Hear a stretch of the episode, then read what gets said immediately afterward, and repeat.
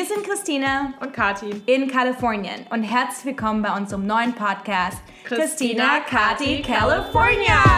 Yay!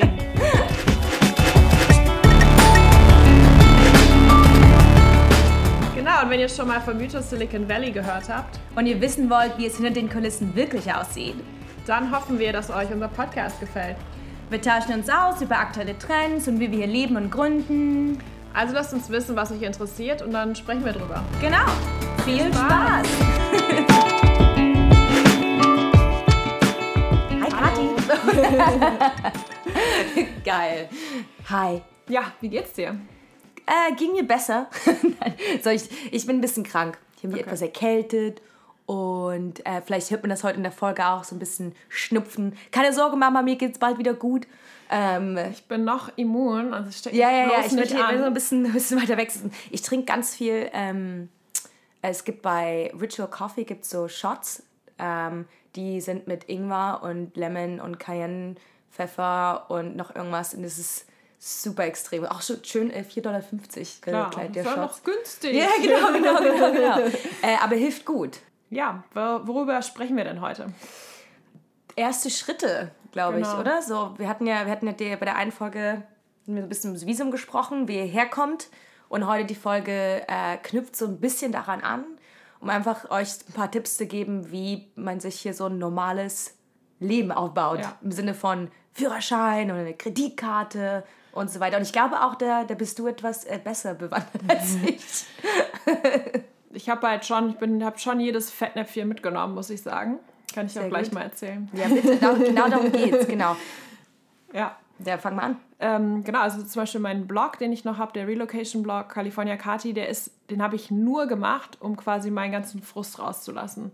Weil es so nervig war, ähm, in Deutschland, also aus Berlin, kurzfristig wegzuziehen. Und ich habe da ja auch wirklich meinen ähm, Wohnsitz abgemeldet, ja, damit ich aus der Krankenversicherung rauskam. Und über die Weihnachtsfeiertage war das einfach super schwierig. Und dann kommt man hier an und denkt so, oh ja, ich war schon tausendmal in San Francisco, kein Problem. So stelle ich mir mein Leben vor und dann wirst du halt irgendwie mit 30 auf einmal kriegst du nicht mal ein Bankkonto, als wenn du irgendwie elf wärst und deine Eltern irgendwie für dich so ein Sparkassenkonto unterschreiben müssen. Ja. ja? Also so, so kam ich mir damals vor. Ja, warum hast du denn kein Bankkonto bekommen? Wie ähm, das denn hier? Ich glaube, ein Bankkonto schon. Ähm, das Bankkonto hatte ich sogar schon vorher auf einem Business Trip mal eröffnet. Ähm, dafür braucht man aber zum Beispiel die Social Security Number. Also es gibt halt echt so Schritte, die muss man halt in der genau richtigen Reihenfolge machen. Und wenn man dann halt da ankommt und zum Beispiel, ich hatte dann ja glücklicherweise die Green Card gewonnen, das war dann ein bisschen einfacher. Ähm, aber trotzdem hat zum Beispiel die, die Beamtin in der Bank ähm, hatte noch nie in ihrem Leben eine Green Card gesehen. Ja, die ruft dann erstmal ihren Chef an, ja. Dann sitzt du da eine halbe Stunde und ja. musst halt irgendwie erklären, dass das jetzt total legitim ist und so weiter.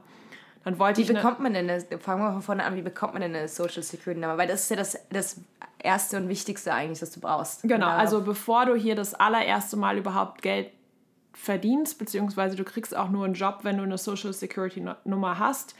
Ähm, ich glaube, da kann man sich on online anmelden. Das ist so ein Amt, ähm, das vergibt die für die für Social Security. Und da gibt es in San Francisco, laufe ich da auch häufiger an dem Gebäude vorbei. Genau, und das ist eigentlich gar nicht so schwierig. Du musst halt, nimmst dann deine Visapapiere mit, gehst hier ja. zum Amt und bekommst sie dann. Das ist gar nicht so schwierig. Nee, also halt auch wieder so ein Tag. Äh genau, es hat alles Zeit. Also in den Staaten generell ist es nichts unmöglich. Ich finde es auch gar nicht an sich so schwierig. Es sind halt nur viele Steps, die man genau. machen muss und es dauert halt einfach ein bisschen. Ne? Ja. Ja. Und wenn man die dann hat, kann man damit wieder zur Bank gehen, ähm, sich ein Konto aufmachen. Und was ich halt unbedingt haben wollte, wo hier alle so heiß drauf sind, sind halt Meilen. Und ich wollte halt direkt die geilste Kreditkarte haben, aber for free und dann irgendwie, mit der ich Meilen sammeln kann, damit ich halt möglichst oft irgendwie zurück nach Europa fliegen kann. Und dann kam halt direkt in der Post die Absage, dass ich, weil ich keine Credit History habe, also ich weiß nicht, keine Kreditwürdigkeit, ähm, ich auch keine Kreditkarte kriege, sondern nur die, ähm, so eine kleine von der Bank, äh, ich glaube maximal 500 Dollar oder so. Ähm, ja, ja, gerade mit den Meilen, also ich habe auch immer noch keine mehr. Also ich habe von allem, was so, das Einzige, was ich habe, ist eine Social Security Number, ich habe ein Bankkonto, that's it. ich habe, glaube ich, mittlerweile fünf Kreditkarten.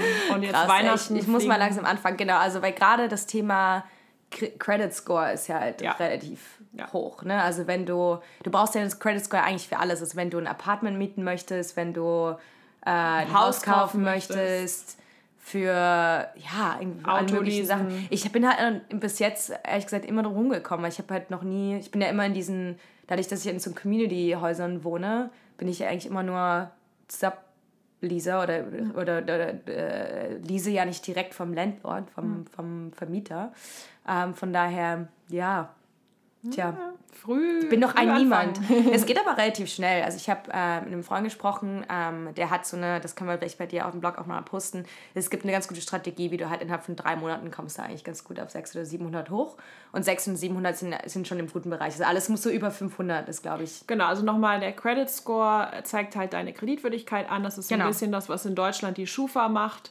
Äh, das, da gibt es hier in den USA drei Unternehmen. Das eine davon äh, wurde auch letztes Jahr ge gehackt, äh, Equifax, und da sind ganz viele Nutzerdaten ähm, freigelegt worden, meine unter anderem auch. Ja. Ähm, also. Genau. Und das, der, die Strategie ist auch ganz interessant. Also der Credit Score richtet sich danach, dass du deine Kreditkarte benutzt und dass du das halt in einer bestimmten, innerhalb von 30 Tagen dann wieder abbezahlt. Aber du kannst auch nicht zu wenig Geld rausnehmen, aber auch nicht zu viel. Da gibt es irgendwie so eine. Ich glaube, die magische also Grenze so, ganz, so ein Drittel. Ganz, genau, genau, halt ein Drittel. Aber es ist so komisch. Es kennt das halt aus Deutschland gar nicht. Du kriegst halt eine Kreditkarte und that's it. Ähm, und, und hier ja, aber halt in so Deutschland sind die Kreditkarten werden meistens direkt vom Girokonto abgebucht. Das heißt, sind eigentlich keine wirklichen Kreditkarten, sondern es sind so zusätzliche Debitkarten. Ja. Das heißt, du kannst in Deutschland nicht. nicht viel, nicht viel mehr, als du eigentlich hast, ausgeben. Ja, Nö, das funktioniert bei mir noch ganz gut. Okay. Was braucht man noch? Wenn man, man hat die Social Security Nummer, Bankkonto, dann fängt man an mit den Kreditkarten. Genau. Ähm, ID. Genau, also ja, das ist ein guter Tipp. Zum mhm. Beispiel mhm. gibt es in den USA, ähm, bekommt man den Personalausweis nicht im Personalamt, das gibt es hier nämlich gar nicht. Ähm, sondern wenn man eine ID haben möchte, das, äh, muss man sich beim DMV anmelden. Und also DMV ist wie nennt sie das ausgesprochen? Ähm, Motor Department for Motor Vehicles. Genau, also quasi im Fahrzeugamt.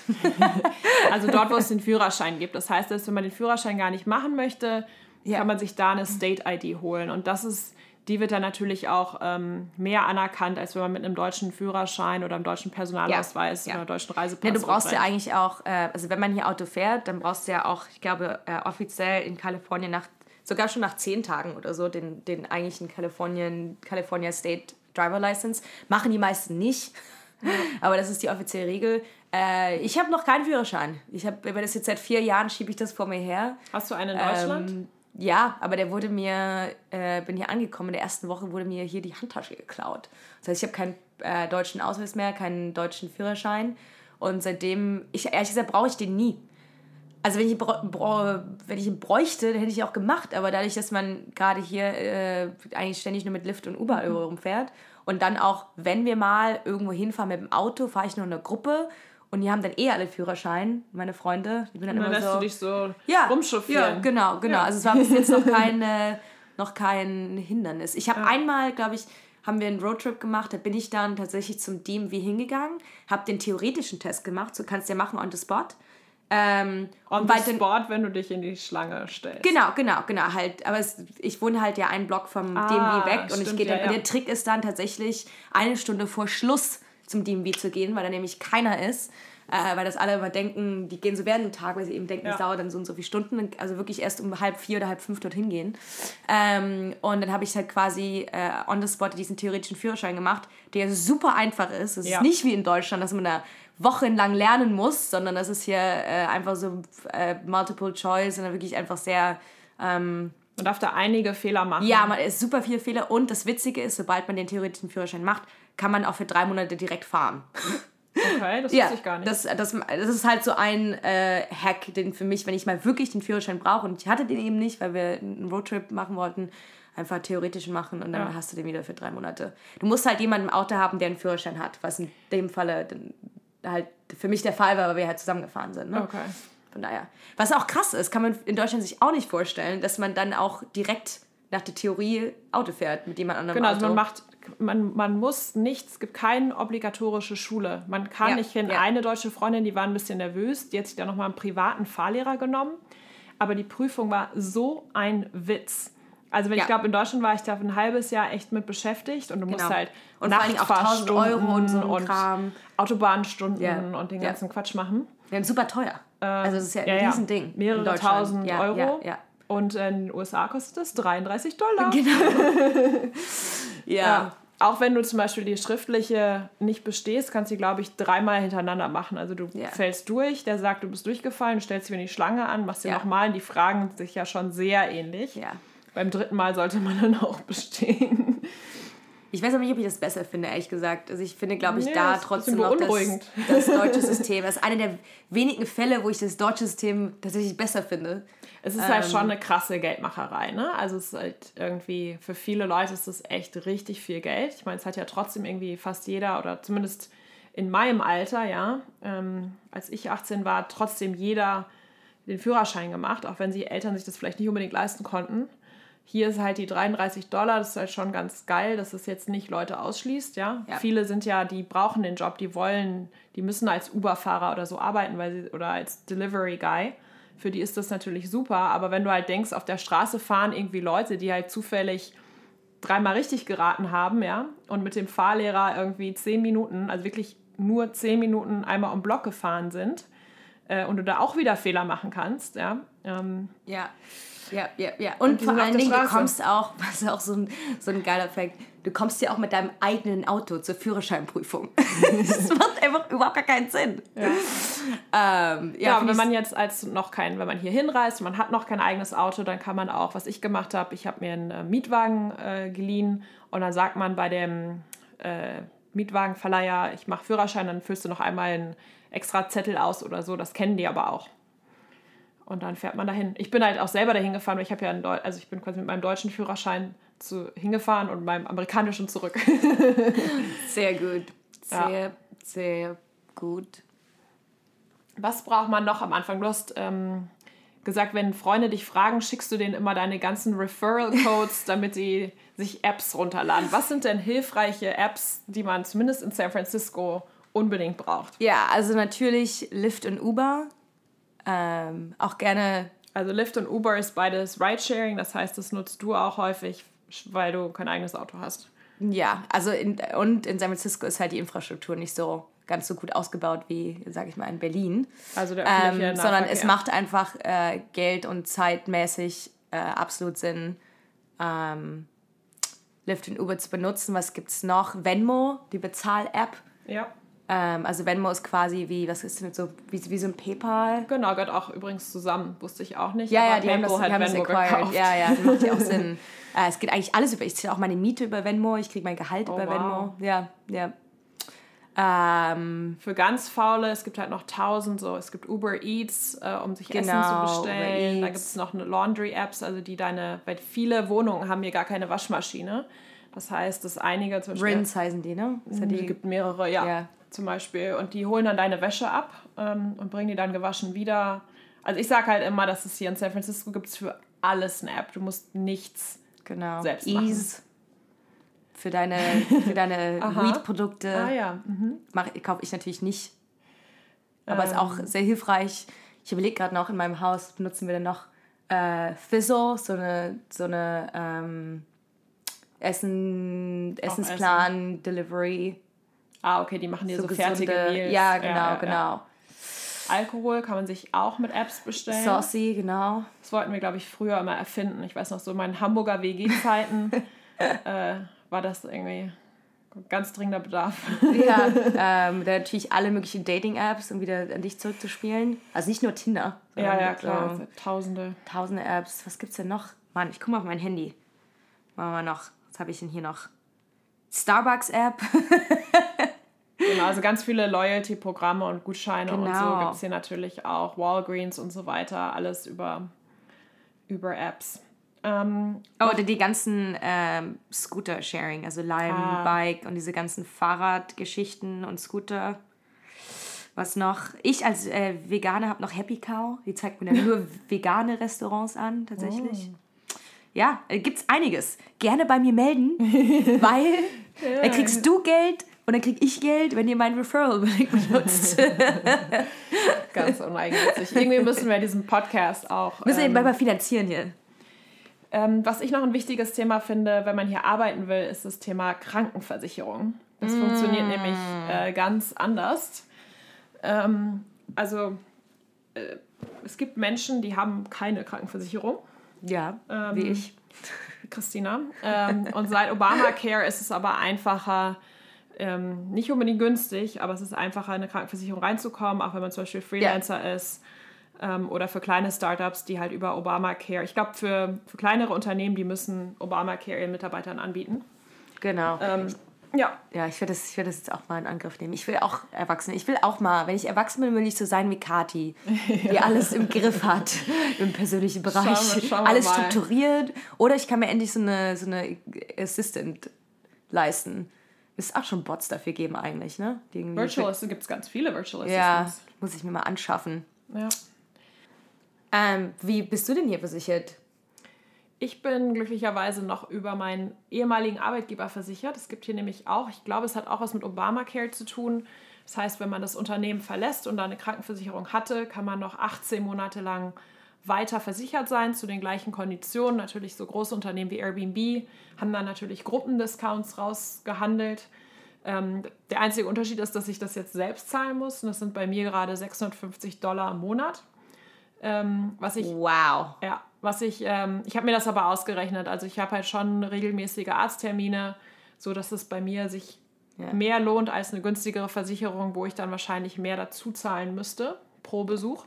Das ist ja genau der Grund, warum ich halt, also ich habe die Rechnung halt auch gemacht und nicht, dass ich mich nicht kümmere, sondern es lohnt sich bei mir halt gar nicht. Ich gehe halt einfach nie zum Arzt. Ja. Ich habe nichts. Ich bin halt ein Hypochonder. ich habe halt jetzt so wie Erkältung und so, aber das halt kann man ja mittlerweile. Ich finde halt auch, äh, muss man ja sagen, dass in den Staaten die Medikamente auch stärker sind. Also ja. ich kriege halt hier, kann ich bei Walgreens zur Apotheke reingehen. Ja. Die beraten mich super und die geben mir halt Zeug, das würdest du in Deutschland nicht über die Theke einfach so bekommen. Ähm, und ich glaube, damit versuchen wir es so ein bisschen auszugleichen, dass eben Krankenversicherung ja so teuer ist. Ne? Ja. Ähm, wie du gesagt hast, 650 Dollar. Und dann, klar, ich könnte mich halt auch super günstig versichern, aber dann, wie du gesagt hast, muss ich eh super viel dazu bezahlen. Ja. Und dadurch, dass ähm, äh, ich ja äh, location unabhängig bin, was meine Arbeiten angeht, machen wir halt wirklich so Gesundheitstrips einmal im Jahr. Wir fliegen dann halt äh, ja. in den Süden, ins Ausland, um da zum Arzt zu gehen. Ist auch nicht ideal, ne? Aber es macht halt, das so, so teuer ist halt hier die Krankenversicherung. Ich glaube, bei, bei Sachen, die du planen kannst, ist ja, das natürlich genau. super. Zur Vorsorge und so. Ähm, so bei Zahnarzt, Sachen, die man ne? nicht planen kann, ja, ja. finde wäre mir persönlich das zu scary. Ja. ja. ja. also im Moment bin ich noch, ich habe äh, Copay, das heißt, ich zahle zu jedem Arztbesuch 20 Dollar dazu. Das ist so, ich glaube, das gab es in Deutschland auch mal eine Zeit lang, dass man beim Arzt äh, was dazu gezahlt hat. Ich glaube 10 Euro. Das wurde dann aber nach zwei Jahren wieder abgeschafft. Ach so, die meinst du? Die Arztgebühr. Die so Arztgebühr, genau. Das, das war ja, ja, schon zu viel in Deutschland. naja, aber es, hat, es führt halt dazu, genau, du zahlst halt was dazu, aber es ist halt nicht viel. Den Rest übernimmt meistens die Krankenversicherung und dann ja. je nachdem, äh, wie nötig das ist, zahlt man teilweise, oder ob du ins Krankenhaus gehst oder in Emergency Room, zahlst du nochmal einen Prozentsatz dazu. Du kriegst halt auch immer die Rechnung, das heißt, du siehst halt wirklich auch immer, wie teuer die Behandlungen alle sind. Ähm, aber ich muss halt sagen, ich fühle mich hier super aufgehoben. Die Ärzte sind Wahnsinn. Also zum Beispiel, ich habe ja Zöliakie, vertrage kein Gluten. Und als ich das erste Mal hier beim Arzt war, hat der halt mir nochmal erklärt, was ich überhaupt für eine Krankheit habe. Ähm, und einfach mich nochmal hingesetzt und mir, also es war super. Ähm, man wartet hier meiner Meinung nach auch viel, viel kürzer als in Deutschland, wenn man irgendwie, ein, also man braucht einen Termin, aber und den kann man sich meistens auch über Apps machen oder online. Aber ich finde den Service ähm, hier teilweise viel, viel besser und irgendwie, dass man viele Sachen auch einfach besser erklärt bekommt. Also ich habe weniger das Gefühl, dass es so ein Mediziner Deutsch ist oder so. Es gibt jetzt ähm, auch diese, diese neue pra äh, Arztpraxis, die so super modern ist. Wo One ich Medical? Auch, ja, und dann aber noch eine ganz spezielle, das habe ich tatsächlich gestern erst auf meinem Facebook-Feed gesehen. Ähm, da gibt es eine, da meldet sich auch über, über iPads an. Es gibt halt kaum Personal. Es ist halt mhm. alles nur automatisch und mit Screens, wo du dich halt selber informierst und mhm. dann irgendwie nur im Notfall mit einem wirklich einen Arzt sprichst. Also ja, es gibt auch, also ich war auch beim One Medical, als ich noch bei Airbnb war. Das heißt, die, die übernehmen dann so diese Bürokratie und Termine machen für dich und du kannst halt mit deinem Arzt auch chatten. Ähm, und da habe ich manchmal auch, wenn ich eine Frage hatte, wo ich jetzt nicht wusste, zu welchem Arzt muss ich gehen oder ist es überhaupt schlimm oder so oder wie funktioniert das oder ich brauche ein Referral, habe ich den teilweise Sonntag nachts geschrieben oder so. Und du kriegst wow. halt dann relativ schnell eine Antwort. Das ist halt super geil. Ähm, und du hast halt für alles eine Plattform. Das heißt, deine Werte sind hier auch alle digital hinterlegt. Ich hatte halt viel Probleme mit, ähm, wenn ich in Deutschland beim Arzt war, ähm, habe ich ganz viel rumtelefoniert, dass die mir meine Sachen schicken. Ja? Dann haben die mir gesagt, aus Datenschutzgründen, äh, Frau Schmidt, darf ich Ihnen Ihre eigenen Arztdaten nicht per E-Mail schicken. Ach, krass. Ähm, und wenn Sie keine Adresse in Deutschland haben, dann darf ich das auch nicht einfach an Ihre Eltern schicken. Also habe ich echt so lange hinterher telefoniert. Das war mega, mega nervig. Und hier habe ich halt eine Plattform. Ich logge mich ein. Ich kann im Prinzip meine Daten einfach selbst ausdrucken. Ähm, das finde ich irgendwie besser. Dann informiert man sich auch mehr. Ist halt komisch, dass es hier schon technologisch einfach auch viel weiter zu sein scheint, aber trotzdem ist es halt so extrem teuer. Also da gibt es tatsächlich ein paar Ineffizienzen einfach weiter oben im System. Naja, ist ja einfach, weil die Versicherung ist freiwillig. In Deutschland ist ja jeder, muss ja jeder versichert ja. sein. Und dadurch sind halt die Leute, die gesund sind, zahlen im Prinzip für die Leute, die halt krank sind, mit. Und hier ist es halt optional. Das heißt, die ganz armen Leute, die die Emergencies haben, die werden halt auch versorgt über Medicare, Medicaid. Ähm, die quasi untere Mittelschicht, die keine Versicherung hat, aber nicht arm genug ist, die kann sich dann halt nicht leisten, behandelt zu werden, ja. Die gucken halt in die Röhre. Und die anderen rennen halt die ganze Zeit zum Allergiearzt, zum Therapeuten. Ja, ja aber so trotzdem, guck mal, so ein Krankenhaus äh, Abtransport, also mit dem Krankenwagen, kostet halt einfach 5000 Dollar, ne? Ich glaube aber, dass das in Deutschland nicht viel günstiger ist. Aber nicht 5000 Dollar. Okay. Also kann ich mir nicht vorstellen. Muss, muss ich, also glaube ich einfach nicht, dass wenn ich, äh, mhm. äh, selbst wenn ich nicht versichert bin in Deutschland, ja. kann ich mir nicht vorstellen, dass die mir 5000 Euro in die Rechnung stellen, äh, weil sie mich jetzt von zu Hause ins Krankenhaus gebracht haben. Das ist halt krass. Ich kenne auch tatsächlich, äh, sehe ich im Internet, ist halt diese ganz, also die Homeless People und so weiter, die haben tatsächlich auch so Armbänder, die halt sagen, bitte bringt mich ins Krankenhaus, ich kann es mir nicht leisten, auch wenn ich auf der Straße umfalle. Bringt mich nicht ins nicht Krankenhaus. Ins Krankenhaus genau, aber die sind ja gecovert ja. Über, über Medicaid und so. Ja, aber ich, wie gesagt, es ging mal bei, bei auf Instagram oder so habe ich das mal gesehen, da ging das rum, dass man so sich so auch so Nadeln und so ansteckt, damit man halt signalisiert, dass man nicht ins Krankenhaus möchte. Mhm absoluter Gegentrend. Ja, es gibt halt viele, also ich glaube, das habe ich ähm, letztens gelesen, Artikel, die Number One Kampagne auf so ähm, Crowdfunding-Plattformen, mhm. ähm, also GoFundMe oder so, sind Medical Bills. Ja. Ähm, wow. Weil Leute dann halt einfach nicht versichert sind, denken, gesund, ich brauche das Was doch nicht. Was ist GoFundMe? Nochmal für die, die es nicht kennen. Ähm, das ist eine Plattform, da kannst du halt einfach selber eine, eine Kampagne erstellen und kannst sagen, ähm, weiß ich nicht, meine Mutter hat Krebs ähm, oder hatte einen Autounfall oder keine Ahnung, auch, auch nettere Sachen. Der Kindergarten möchte einen Spielplatz bauen, ja? Und dann schickst du das halt über dein Social Netzwerk, aber dann können die das auch wieder teilen und dann wird halt eben Geld eingesammelt, ne? So eine Spendenkampagne. Aber ja. der Number, die, die am meisten genutzte Kampagnenart sind halt in den USA eben quasi medizinische Rechnungen und, und Krankheiten. Wow. Ja. Debbie Downer hier. Haben wir noch ein gutes Thema Wohnung, aber auch nicht so geil. Wohnung finden. ähm, ganz wichtig, bald sind hier in den USA äh, die Midterm Elections und es gibt ja einige ähm, Expats auch, die es geschafft haben, mittlerweile Amerikaner zu sein, die auch wählen können. Ähm, und hier in den USA muss man sich ja, um zu wählen, registrieren. Also es ist anders als in Deutschland, wo man einfach den Brief nach Hause geschickt bekommt, die Wahlbenachrichtigung, sondern hier muss man halt sich registrieren mit seiner Adresse, um die Unterlagen zu bekommen. Ähm, genau, und muss dann irgendwie schauen, dass man rechtzeitig wählt und so weiter. Und wenn man zum Beispiel bei, den, bei vielen Primaries, also wo es darum geht, äh, welcher demokratische Kandidat oder welcher republikanische Kandidat ähm, überhaupt aufgestellt werden soll, muss man sich zusätzlich teilweise noch, es kommt, liegt ein bisschen am, am Bundesstaat, äh, noch für die Partei registrieren. Ähm, das ist in Kalifornien, glaube ich, nicht so, aber in anderen Staaten darf man nur mitwählen, wenn man Parteimitglied ist, was auch Sinn macht. Genau, sehr gut. Äh, noch ein, ein, zwei Worte kurz zum erste Schritte gehört auch eine Wohnung, ein Dach über dem Kopf dazu. Wie, wie hast du das gemacht? Also mittlerweile bei mir eigentlich funktioniert alles nur über Facebook und Facebook-Gruppen. Also es ist gerne vorher, es gibt äh, Germans in California gibt es eine Facebook-Gruppe, den German Millennials in the Bay Area gibt es eine Facebook-Gruppe. Die hat die Christina, die kennt ihr vielleicht gegründet.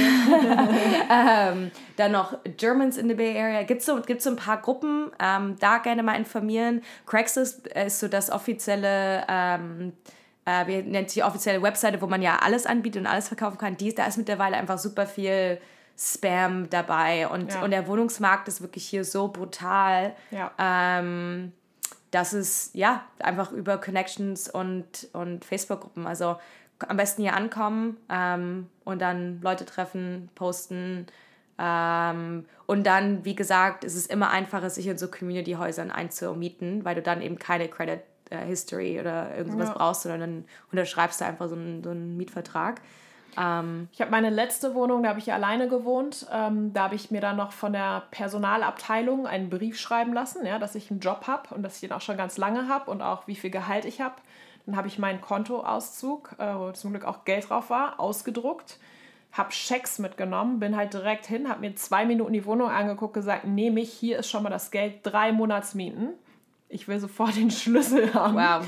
Ähm, und die Wohnung war noch super dreckig und die musste auch noch renoviert werden und war dann erst irgendwie einen Monat später fertig und so. Aber es war so, okay, die nehme ich. Hier ist mein Lebenslauf. Ja, also man macht quasi so eine Mappe, ähm, um überhaupt gegen die anderen anstinken zu können. Und manchmal bei Wohnungsbesichtigungen steht hier irgendwie, denkst du, oh, ist hier ein Konzert oder so? Oder gibt es bei, bei Apple irgendwie ein neues Gerät? Oder gibt es hier irgendwo was for free? Und dann, nee, ist äh, eine Wohnungsbesichtigung.